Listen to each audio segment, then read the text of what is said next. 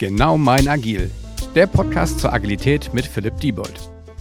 Herzlich willkommen zu einer neuen Folge im Genau mein Agil Podcast. Ich freue mich, heute Mario Brückner als Gast zu haben. Und ähm, Mario, ich glaube, wir verraten noch gar nicht, worüber wir sprechen. Das ist immer so ein bisschen, können die Leute sich ja noch äh, eine Minute begnügen, bis sie wissen, worum es geht. Und je nachdem, wie du dich vorstellst, kann es sein, dass die Leute es ja eh schon erfahren. Von daher erzähl doch mal so ein bisschen, wo kommst du her und vielleicht auch, wie sind wir zu dem Thema gekommen?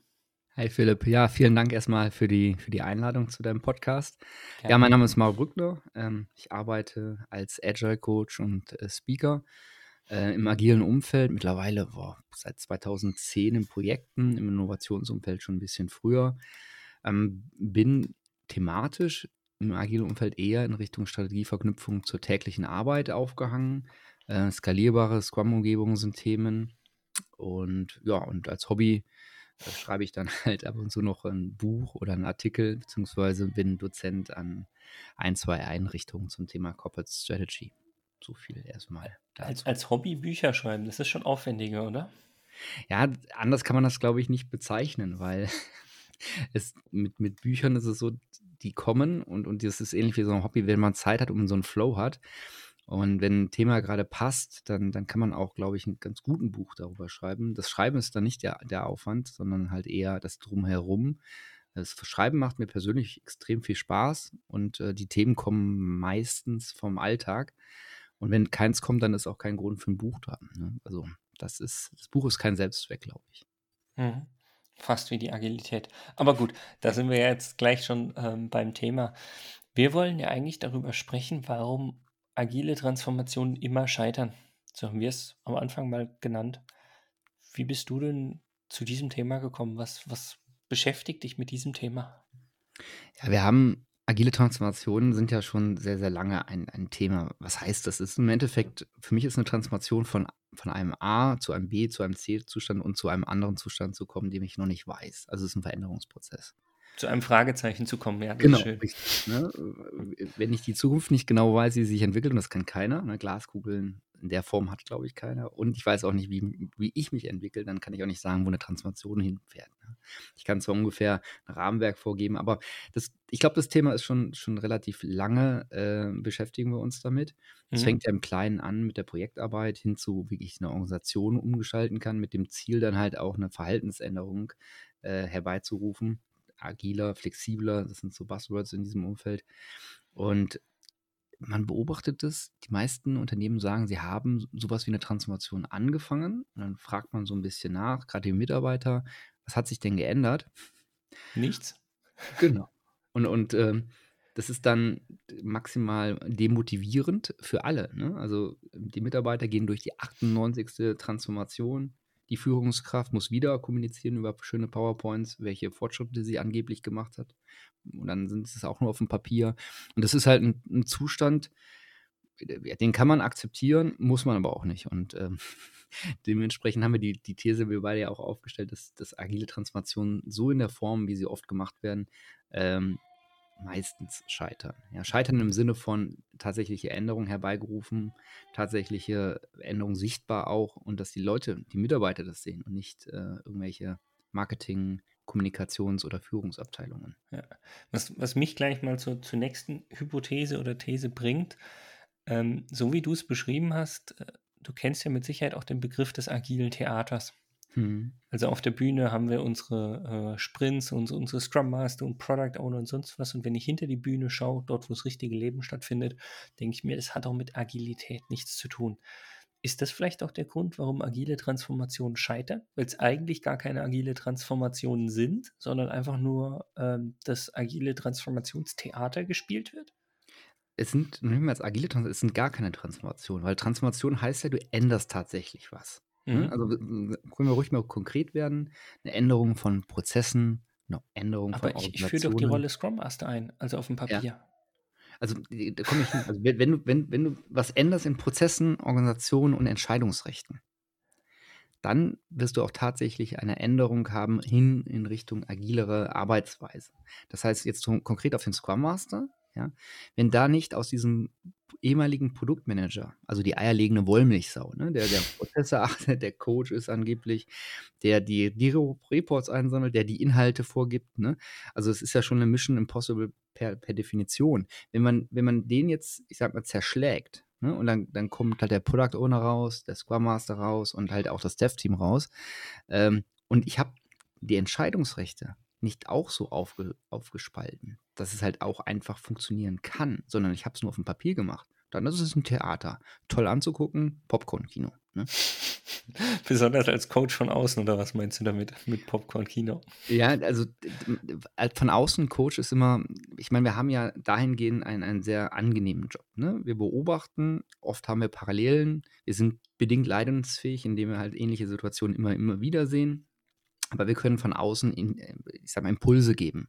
Ob sich das System dann selbstständig ändert, ist dann Frage des Systems. Deswegen, je nachdem, welches Schmerzlevel man hat, Popcorn, ja, oder, oder man sollte den Job wechseln.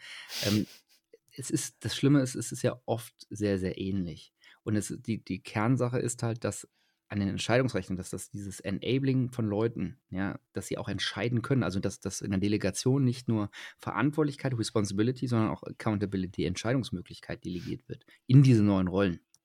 Wenn das nicht da ist, dann ist es auch nur Kino und da muss man schon sehr, sehr äh, sadomasochistisch veranlagt sein als Coach, wenn man das dauerhaft gut findet. Ja, also, ich könnte jetzt sagen, nicht ohne Grund ist die Abkürzung für den Scrum Master ja SM, gell? ähm, ja. ja. Und wenn er dann nicht da rauskommt, ist es BDSM, klar. okay. Wir, wir, wollen nicht in andere Themen abdriften. Nein, nein. Ähm, zumal keine Themen, über die man. Also ich, nein, lassen wir das. Ähm, eine ganz, ganz kurze andere Punkt, der, der mich jetzt interessiert. Du hast vorhin gerade gesagt, naja, wir kennen das ja. Also es ist ja nicht so, dass es beim neuesten Kunden jetzt zum ersten Mal so passiert mit die agile Transformation scheitert und warum sie scheitert, haben wir gerade besprochen, sondern das kennen wir ja. Ähm, trotzdem habe ich mein, meine Erfahrung oder das Gefühl, wenn wir jetzt zu einem neuen Kunden kommen und dem erklären, wie es läuft, also im Sinne von nicht so wie bei den bisherigen, weil die sind alle gescheitert, das glaubt dir doch niemand. Das ist so mein Gefühl. Ähm, geht es dir auch so? Oder wenn nicht, wie sorgst du dafür, dass es dir nicht so geht? Weißt du, wie ich meine? Mhm. Ist ja der 98. Berater, äh, der, der vor der Tür steht und sagt, er weiß, wie es geht. Ne? Auch das, ja. ähm, also zum einen ist äh, die Ansätze, die wir mitbringen, sind, glaube ich, aus der Praxis entstanden und, und logisch schlüssig. Aber das erzählt doch auch jeder. Genau, aber, aber wenn du, wenn, wenn derjenige, sage ich mal, äh, ein sehr hochstrukturierter Mensch ist, logisch äh, ist er dafür affin. Nicht jeder ist gleich zu überzeugen. So, und mhm. zweiter Schritt ist dann, ähm, durch meines, also so machen wir es auf jeden Fall, wir stellen halt Kundenreferenzen her. Ne? Also schaut euch das mal bei A, B, C an. Grundsätzlich, also nicht nur für den Verkauf, es geht ja um Begeistern für Agilität. Gehen wir weg von dem Verkauf, sondern Begeistern ja. für einen Wandel. Ne?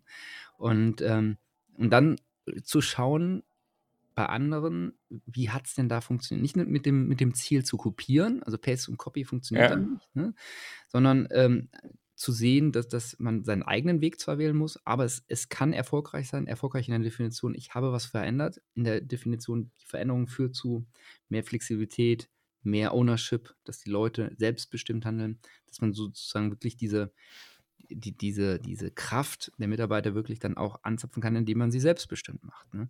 Und das geht über Referenzen sehr gut. Und dann ähm, frage ich persönlich halt immer für was Kleines. Lass uns das mal seriös testen in einem Umfeld, wo es dir vielleicht nicht ganz so weh tut. Also ist klar, wenn ich zu einem hingehe und sage, komm, lass uns das ganze Geschäftsmodell umstellen, von jetzt auf gleich und go, mhm. ist er wahrscheinlich weniger offen für so ein Thema, als wenn ich sage, das machen wir dann halt auch, beispielsweise, wenn die Personalabteilung zu uns kommt, was können wir denn da machen? Ja, dann lass uns doch erstmal im Kleinen hier bei uns die ersten Projekte, Employee Branding als Projekt zum Beispiel, ähm, agil machen, dass ihr selber Erfahrung mit diesem Ansatz, mit dieser Denkweise und mit diesen Prozessen bekommt. Und wenn ihr dann die eigene Erfahrung gemacht habt, dann seid ihr auch ganz andere Botschafter und dann ist es auch viel authentischer, weil dann kommt es von innen und nicht von außen. Mhm. Nee, ist, ähm, was, was ich jetzt da für mich mitgenommen habe. Du hast es ja so schön gesagt, Copy and Paste, also Referenzen nutzen, aber irgendwie kein Copy and Paste. Mhm. Für mich immer so ein bisschen das, das Spotify-Problem, nenne ich es gerne mal, weil, weil ja. viele irgendwie das Gefühl haben, ja, wir arbeiten nach Spotify, wo ich immer nur schmunzeln muss und sage, ja, habt ihr auch gelesen, was der erste Satz von dem PDF vom Spotify-Modell ist von damals? Äh, bitte nutzt es nicht genauso, sondern überlegt euch, was für euch passt. Und dann denke ich mir immer so, ja, und wir nutzen das Spotify-Modell. Ja, ihr habt es nicht, noch nicht mal gelesen anscheinend. ähm, ja. ja.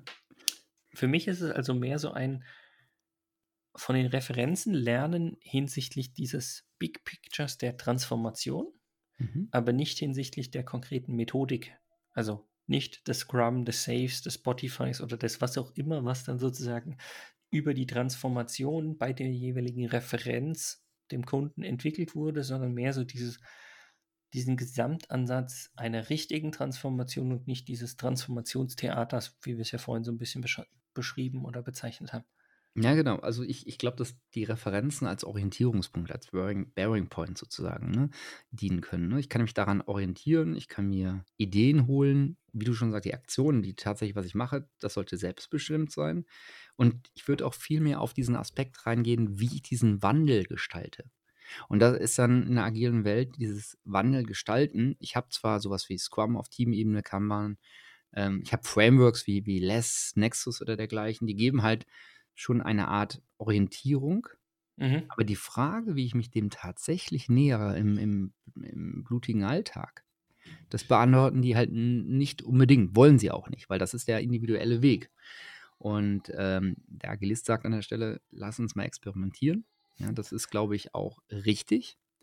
Ähm, aber wenn man mit den Kunden oder neuen Organisationen halt spricht über, über diese Experimente, sind sie damit halt etwas immer vorsichtig. Ne? Dass sie sagen halt, ja, ich, wir wollen, wir müssen mal vorsichtig handeln und dergleichen. Und ich habe dann wirklich die, die, die Sache, dass ich halt sage, okay, dann lass uns im Kleinen anfangen, aber dann seriös heißt richtig, hundertprozentig in diesem eingeschränkten Umfeld und auch eine Zeit lang, wo wir auch nachher Ergebnisse ableiten können. Also nicht probier es mal eine Woche, klappt nicht, weiter, sondern ein, Zeitraum, wo man auch Beobachtungen ableiten kann. Wir haben das für eine größere äh, Sparkasse mal, äh, haben wir Kanban zum Beispiel äh, in, in, Abteilungen eingeführt und da haben wir auch gesagt, ähm, zum einen führt selber ein, also wir enablen euch gerne mhm. und macht es nicht irgendwo nach zwei, drei Monaten, weil da, da kommt der erste Schmerz hoch, ja, weil, weil man auch erstmal reinkommen muss. Aber dieses Gefühl, ja, ich habe es jetzt verstanden und ich kann mir ein Urteil bilden, braucht Zeit. Und da muss man halt die, die nötige, ja, nicht Investition, aber die, die nötige Ernsthaftigkeit haben, das dann auch ernsthaft zu, zu auszuprobieren. Ne? Autofahren lernen, Fahrradfahren geht auch nicht von heute auf morgen. Ja, finde ich, find ich ein schönes Beispiel, gerade Fahrradfahren. Du musst vielleicht auch mal zwei, dreimal irgendwie mit dem Fahrrad hinfallen, damit du dann weißt, wie es richtig funktioniert. Ja, ich habe ja eine Tochter ne, und die, die, die hat Fahrradfahren gelernt, der Sohn jetzt auch. Und das Interessante ist, deswegen ist die Parallele eigentlich äh, ziemlich cool. Man muss hinfallen, man braucht Zeit und jeder, der es mal beim Kind gesehen hat, es ist ein Klickmoment. Du weißt gar nicht, wann dieser, dieser Moment kommt. Auf einmal, mein Sohn heißt Milan, fährt er. Du weißt aber nicht, da, da ist irgendwo, konntest du nicht vorhersehen, der braucht jetzt eine Woche oder zwei Wochen oder drei Wochen. Aber er braucht einen bestimmten Zeitraum und dann macht es auf einmal Klick und er kann es. Und das, das beobachte ich halt bei, bei so agilen ähm, Transformationen oder Änderungsprozessen, nennen es mal so, nicht gleich, gleich das große Wort der Transformation, aber Änderungsprozesse auch so, dass mit einem bestimmten Zeitpunkt, und der ist halt nicht unbedingt vorhersehbar, aber eine seriöse Zeit lang, also eine längere Zeit lang, und irgendwann macht es Klick und derjenige hat es zumindest verstanden und sieht dann halt auch diese, diese Änderung. Und das ist schön. Und da, das finde ich zum Beispiel als Coach auch immer ein total cooler Moment. Ähm, da gibt es auch ein sehr schönes YouTube-Video von. Ähm, Reverse Bicycle heißt das, glaube ich. Da, da Ach, ja. Man, kennst du das? Ja. ja. Und das ist, finde ich, total ähm, passend. Es braucht lange, also der Herr brauchte sechs Monate, um das Ganze, äh, dass es bei ihm ankam. Beim Kind ging es ein bisschen schneller bei seinem Sohn. Und dann macht es irgendwann einen Klick. Und diesen Klickmoment, den, den braucht man, wenn man sich in dieses neue Wasser vorwagt. Und, und den kann man aber auch nicht äh, planen, sondern der braucht einfach echtes Versuchen und nicht nur ein bisschen. Ne? Das ist kein Zombie und kein Halbschwanger, sondern richtig versuchen und dann halt auch äh, Zeit sich geben. Das ist aber doch schon mal gut, um, um sowas, also du brauchst diesen Klickmoment und ich glaube, was wir auch, wo wir uns einig sind, eigentlich um diesen Klickmoment zu haben, egal wann er denn genau kommt, musst du an irgendeiner Stelle vorher zu einem gewissen Grad scheitern. Oder nicht scheitern, aber auf die Schnauze fliegen, um es mal so auf den Punkt zu bringen? Ja, also es wäre, äh, wenn, wenn man startet mit, mit Änderungsprozessen und man sagt, es läuft alles smooth, ja, weil ich bin dabei, das ist Bullshit.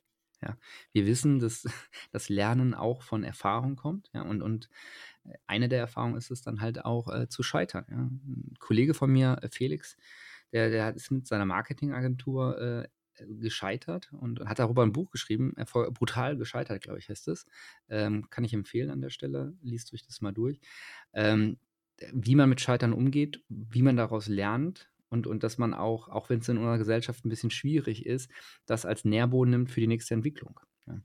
Es ist ja vielleicht Scheitern als Geschäftsführer eines gewissen Unternehmens oder sowas, aber als Person, wie du schon sagst, ist es eigentlich kein Scheitern, sondern mehr ein daran wachsen, weil ich jetzt das, was ich gelernt habe, für die Zukunft, für das nächste Unternehmen oder wie auch immer sozusagen nutze, anders mache oder irgendwie verwende. Genau. Ja, und das, das ist halt in der, jetzt, jetzt, wenn man das jetzt mal auf eine Transformation, auf eine Organisation überträgt, ist das halt sehr schwierig zu vermitteln, dass auch eine Transformation Lernelemente drin hat. Oder anders übersetzt jetzt in unserer Diskussion Scheiterelemente. Und das ist auch okay so. Zumal du hast gesagt, auch Lernelemente hat. Ich würde sagen, hauptsächlich Lernelemente hat. In der Realität ist das tatsächlich so. Und das ist auch gut so. Man muss sie halt nur, diese Lernelemente, finde ich, dann auch in der Struktur, in den Prozessen, wie man eine Transformation hat, entsprechend würdigen. Ne? Also wenn ich einen wasserfallartigen Ablauf einer Transformation habe, wo ich am Anfang schon zwei Jahre nach vorne plane, wie was sich entwickeln, ist dafür überhaupt gar kein Raum. Ne? Wir sind hier in einem Umfeld drin, das ist hochkomplex. Und äh, da muss ich sowas wie Feedback-Schleifen, Lernschleifen, mit berücksichtigen, dass ich halt auch daraus lernen kann und nicht diese Lernerfahrung unter den Tisch oder unter den Teppich gekehrt werden kann und nach dem Motto, ja, ja, ja, ist ja genauso wie Plan, weiter. Ja, was, was ich jetzt an der Stelle spannend finde, du hast ja auch schon gesagt, also um in dieses Lernen oder auch irgendwie in das Scheitern zu kommen oder in den Schmerz zu kommen, Scheitern finde ich klingt immer so, so groß, aber in, in einen gewissen Schmerz zu kommen, ähm, muss man experimentieren. Haken dran, unterschreibe ich. Für mich ist die Frage, gibt es noch irgendeinen anderen Tipp oder Punkt, den wir noch den, den Hörern da draußen mitgeben können, wo wir sagen, wie kommt man vielleicht schneller zu dem Schmerz? Also das mag jetzt irgendwie ein bisschen doch SM-mäßig klingen, dass man schneller zum Schmerz kommen will, aber wenn wir daraus ja wieder lernen, dann sind wir ja irgendwie froh, wenn wir schneller lernen. Wie war nochmal der, der, der Titel des Podcasts? Ähm, Nicht, wir, wir, können den ja noch umbenennen. Alles klar, nein. Ähm, also ich glaube, dass man, äh, wenn man einen Transformationsprozess aufsetzt, ähm, Feedback-Schleifen reinbaut, Lernschleifen reinbaut. Was heißt das konkret?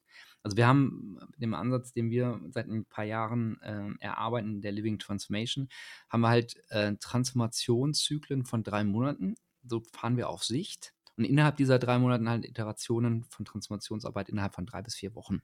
So, das heißt, du hast im Endeffekt die Möglichkeit, innerhalb von drei bis vier Wochen äh, stellst du ähm, innerhalb der, der Transformation Epic Arbeit Dinge her, äh, Änderungen her und du siehst halt auch, was funktioniert und was nicht funktioniert. Mhm. das heißt, der Lernzyklus ist halt hier drei Wochen oder vier Wochen und ähm, das ist ein Zeitraum, ähm, wo man auch mal Dinge ausprobieren kann. Also beispielsweise, ähm, wenn ein großer Schmerz in, in, in, zu langen administrativen Prozessen ist, Bürokratie oder dergleichen. Gibt es ja fast selten in Unternehmen ganz, oder Konzernen. Ganz selten. Ne? Also wenn man Mitarbeiter fragt, ist das so wirklich, auch, also alles andere ist mal außer das. Ne? ähm, und dann probiert man mal äh, eine Art neues, äh, einfaches Reisekosten-Accounting aus. Ne? Ist ja heute in der heutigen Zeit wird so wenig gereist, dann kann man das mal ausprobieren. Und dann merkt man schon, okay, äh, innerhalb von drei Wochen, oh, das hat nicht geklappt. Oder man probiert mal mit einem Team von bestimmten Abteilungen äh, eine Methode aus, ne, wo man sagt, okay, das, das probiere ich jetzt mal über drei, sechs Wochen. Und ich, äh, ich als Transformationsteam versuche das zu unterstützen und versuche das voranzubringen.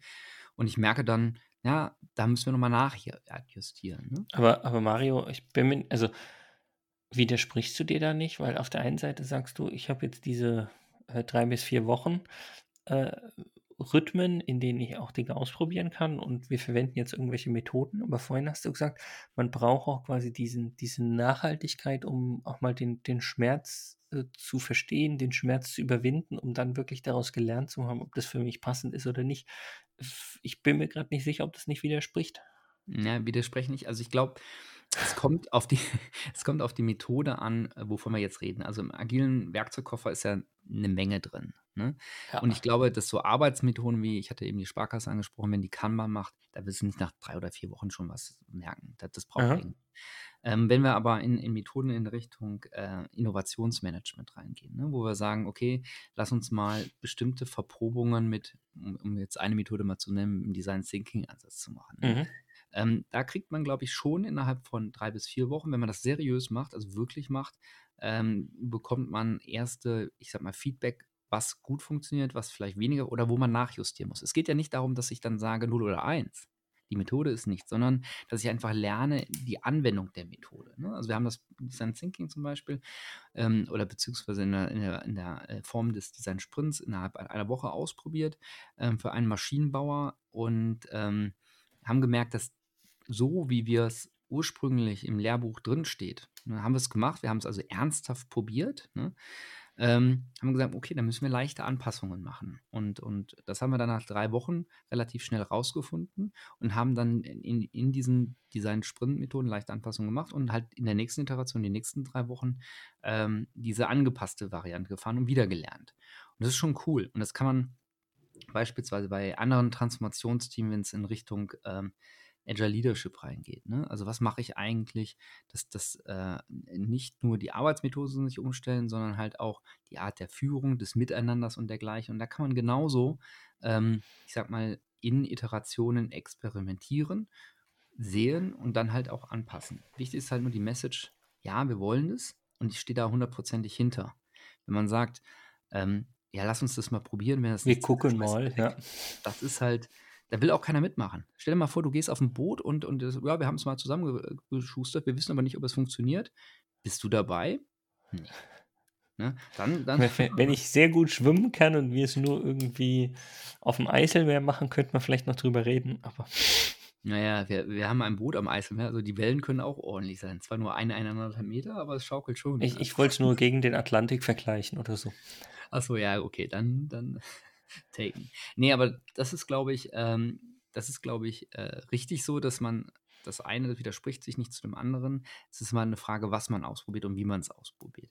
Und ja. ich bin persönlich ein Freund davon, dass man ähm, dieses Thema Transformation halt äh, die Rahmenwerke oder beziehungsweise die Basis halt von Anfang an ordentlich halt macht, dass man sagt, realistische Transformationsziele gemeinsam mit den Mitarbeitern entwickeln. Das sind so Punkte aus den Mitarbeitern heraus, äh, nicht mit externen Teams. Ich weiß, ich bin selbst externer Coach, aber das soll nur zur, zum An Ja, aber externer Coach und externen Teams ist ja noch was genau. anderes. Ja, also. das ist nochmal was anderes, aber selbst der externe Coach sollte zum Anschieben, zum, zum System anpieken da sein, aber dann soll das System selber sich finden. Und das finde ich halt wichtige Ingredients, wichtige ähm, ähm, Zutaten, wie man so eine Transformation von Anfang an richtig macht. Ich habe so oft, wo, wo, wo ähm, Leute zu mir kommen und sagen, ähm, ja, wir haben jetzt das Ding laufen, aber irgendwo passiert da nichts. Und, und das, das ist ganz hausgemacht, das Problem, ähm, weil es ist halt nicht von innen aus, es ist halt meistens von, nur von außen auch aus.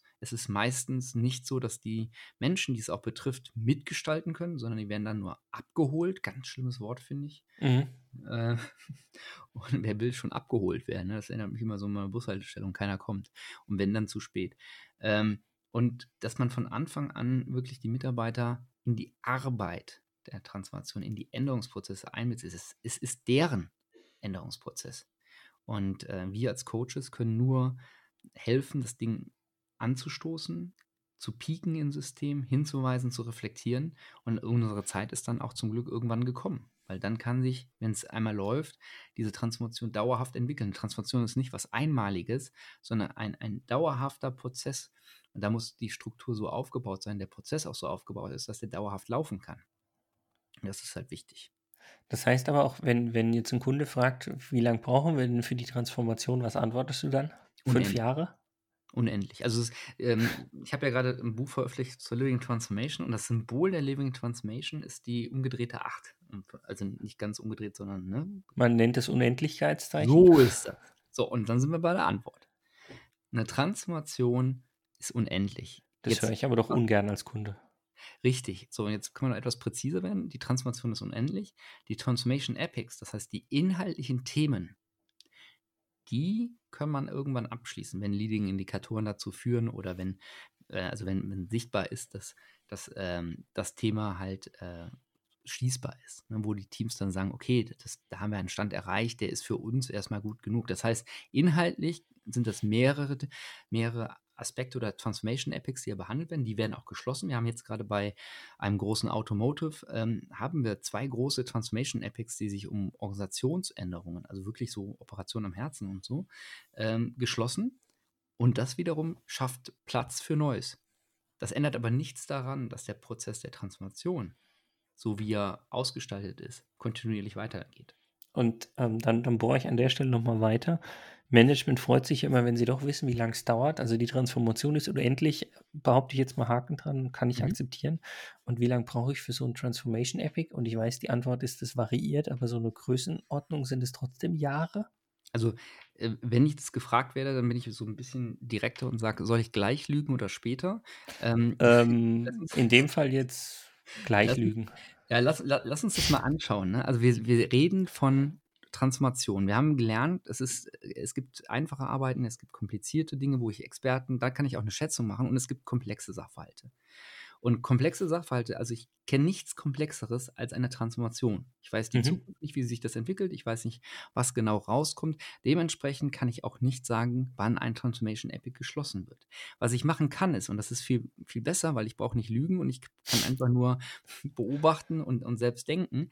Ich kann in diesen also jetzt im Living Transformation Ansatz zum Beispiel, jede Review, jede drei, vier Wochen kann ich mir anschauen, was die Teams gemacht haben und alle drei Monate sehe ich eine Gesamtpräsentation von der Änderung. Also nicht eine Präsentation als PowerPoint, das nicht, sondern die Änderung tatsächlich.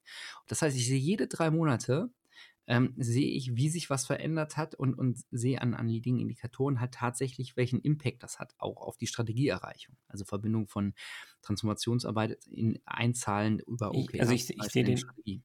Effekt darauf, aber ich weiß immer noch nicht, wann ich fertig bin.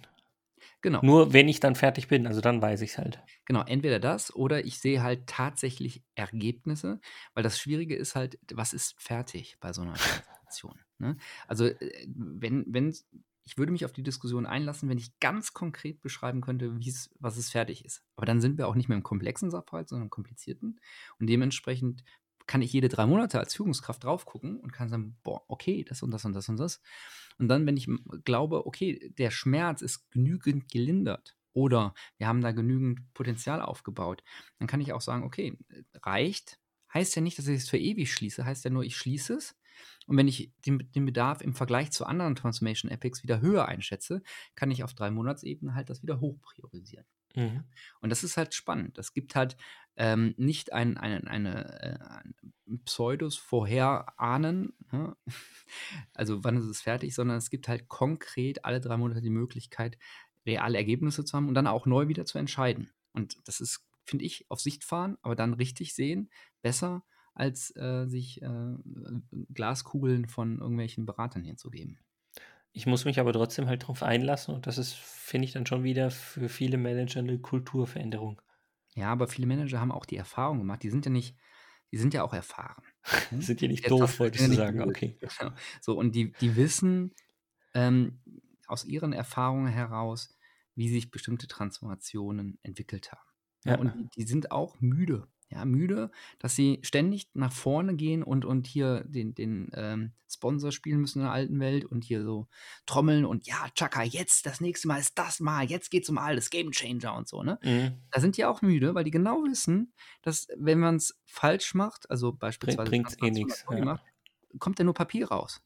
Das heißt, die sind in und das und das macht sie wiederum äh, empfänglich für eine, eine, eine strukturierte ähm, der agilen und komplexen Welt entsprechende Vorgehensweise bei einer Transformation. Deswegen ist das Vorurteil, dass sie das ablehnen oder dergleichen, ähm, glaube ich, nicht, nicht haltbar. Ich habe bei einem Konzern habe ich so einen richtig typischen konzernklassischen Menschen ganz oben und das war eine halbe Stunde Gespräch und er sagt, jo, das machen wir. Ich stelle mich in zwei Wochen ins All Hands und ja, das machen wir. Bringt, bringt mich dazu, dass ich sage, ähm, vielleicht auch als Zusammenfassung, wenn ich so ein bisschen auf, auf, auf die Uhr schaue, gedanklich für uns.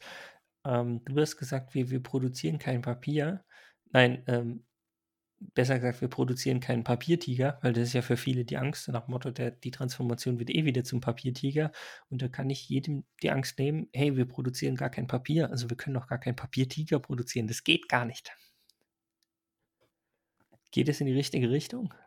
Ähm, ich würde es nicht an dem Papier so abmachen, also ich würde es positiv. Also auch Papier kann entstehen in der Hand von einer, Ja, äh, einer agilen Transformation. Das ist nicht schlimm. Wichtig ist halt, dass die Menschen nachher, nach, und nachher heißt dann hier wirklich nach drei Monaten sagen, es hat sich was geändert und sie sehen es auch. Und dadurch, dass sie selber den Wandel gestaltet haben in diesen Teams und auch die nötige Zeit dafür äh, reserviert haben und auch investiert haben, ähm, sind sie ihres eigenen Glückes Schmied. Das heißt, Sie können mit der, mit der dedizierten Kapazität dann wirklich diesen Wandel tatsächlich machen. Ob da Papier dabei ist, ist gut. Man muss das von Transformation Epic zu Transformation Epic gehen. Beispielsweise, wenn ich eine Restrukturierung, eine Organisationsänderung in einem Epic behandle, ist da auch ein bisschen am Anfang Papier drin. Ne? Ja, man darf das, diese, diese Papieranalogie von mir jetzt nicht zu Ja, sklavisch ja, sehen, ja, aber alles passt schon. Ja. Nee, aber wichtig ist halt, dass die Mitarbeiter ähm, nicht nur das Gefühl haben, sondern wirklich Realänderungen sehen. Und daran sollte sich jeder Transformationsansatz, ob jetzt äh, im agilen Umfeld, digitalen Umfeld, messen lassen. Und das nicht irgendwie nach zwei Jahren, dann ist es zu spät, sondern auf einer wesentlich engeren Taktung. Ja, das, das heißt für mich eigentlich, dass jede Art der Transformation wieder agil ablaufen muss, zu einem gewissen Grad. Das heißt nicht, dass ich Scrum dafür verwenden muss, aber ich brauche halt diese kurzen Zyklen, um damit quasi Feedback zu bekommen und zu verstehen, ob es schon läuft oder nicht. Absolut. Und ähm, das sind, ist, einer von den Erfolgsfaktoren. Dann gibt es noch zwei, drei andere. Ich habe das auch im, im Buch nochmal etwas ausgeführt. Und aber das ist genau das, wir, wenn man verstanden hat, Transformation, egal ob digital oder digi äh, agi- agil, ähm, ist eine, eine Arbeit in einem komplexen Umfeld. Bleibt mir gar nichts anderes möglich, üblich, übrig, als agile äh, Methoden auch dort zu verwenden. Und das wirklich ernsthaft. Und an der Stelle nochmal gerade referenzieren auf den Podcast zum Thema Stacy Matrix, wo eben genau komplex, kompliziert und so weiter und so fort auch schon mal diskutiert wurde. Ja, sehr gut. Falls sich Leute immer noch fragen, hey, was faseln die hier über komplex und kompliziert? Ja, das ist, äh, genau. Cool, Wollen wir aber jetzt hier nicht nochmal aufmachen, das Fass, glaube ich. Bitte? Das Fass wollten wir jetzt hier nicht nochmal explizit Nee. aufmachen. Nee, aber das ist äh, per Definition ein komplexes Thema, ja, wenn nicht ein chaotisches. Scheiße, Aber- jetzt haben wir es doch aufgemacht. Oh, ja, nee. Wir haben es angeschnitten, sagen wir es mal so. gut. Ja. Ähm, für mich passt es und gibt eigentlich ein relativ gutes Bild über das Scheitern oder Nicht-Scheitern. So können wir es ja jetzt doch beenden von agilen oder digitalen oder wie auch immer Transformationen. Und du hast ja selbst schon gesagt, ähm, dein aktuelles Buch Living Transformation ähm, gibt ja an der einen oder anderen Stelle, wahrscheinlich an vielen Stellen, ähm, nein, ich weiß es nicht nur wahrscheinlich, ähm, viel, viel mehr Input. Also von daher, auch wen es interessiert, verlinken wir das natürlich und ähm, greift dazu oder kommt nochmal auf mich oder Mario zurück, wenn Fragen sind. Ja, und probiert es aus. Also, ähm, Das Buch zu lesen. nee, Nein. das, wir lesen es klar vor. Nein, äh, probiert es, was drin steht, einfach aus. Lasst euch auf dieses Experiment ein.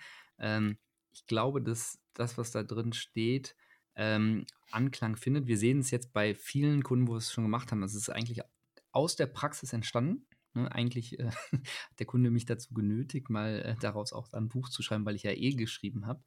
Ähm, und es ist praxisanwendbar. Probiert es aus. Ich kann euch nur, gibt, nimmt die Energie und äh, lasst euch nicht dazu raus mo- demotivieren, dass ein paar Transformationen oder wie man das auch früher genannt hatte, Change-Prozesse äh, gescheitert sind. Ähm, man muss es nur in dieser komplexen Welt richtig machen. Ich glaube, dann kann das auch ein Erfolg sein. Von innen, aus eigenen Mitarbeitern, aus innen heraus den Wandel. Ich würde sogar weitergehen sagen, wir garantieren euch, ihr werdet nicht scheitern, weil wenn ihr an dem Punkt seid, dass ihr glaubt, ihr habt, seid gescheitert, dann fängt es erst richtig an, dass ihr lernt und daraus wächst. Ja, cool. Ja, das hätte ich auch nicht sagen können. Da, damit müssen wir jetzt einfach beenden. Ähm, vielen, vielen Dank, Mario, dass du zu Gast warst, dass wir uns über das Thema austauschen konnten. Ähm, ich hoffe, es hat dir Spaß gemacht. Ich bin mir sicher, es hat den Zuhörern Spaß gemacht und die konnten was mitnehmen. Von daher nochmal vielen, vielen Dank in deine Richtung und äh, mach's gut. Bis zum nächsten Mal. Dank dir und danke euch. Bis dann. Ciao. Ciao. Dieser Podcast wird euch präsentiert von Bagelstein. Genau mein Agil.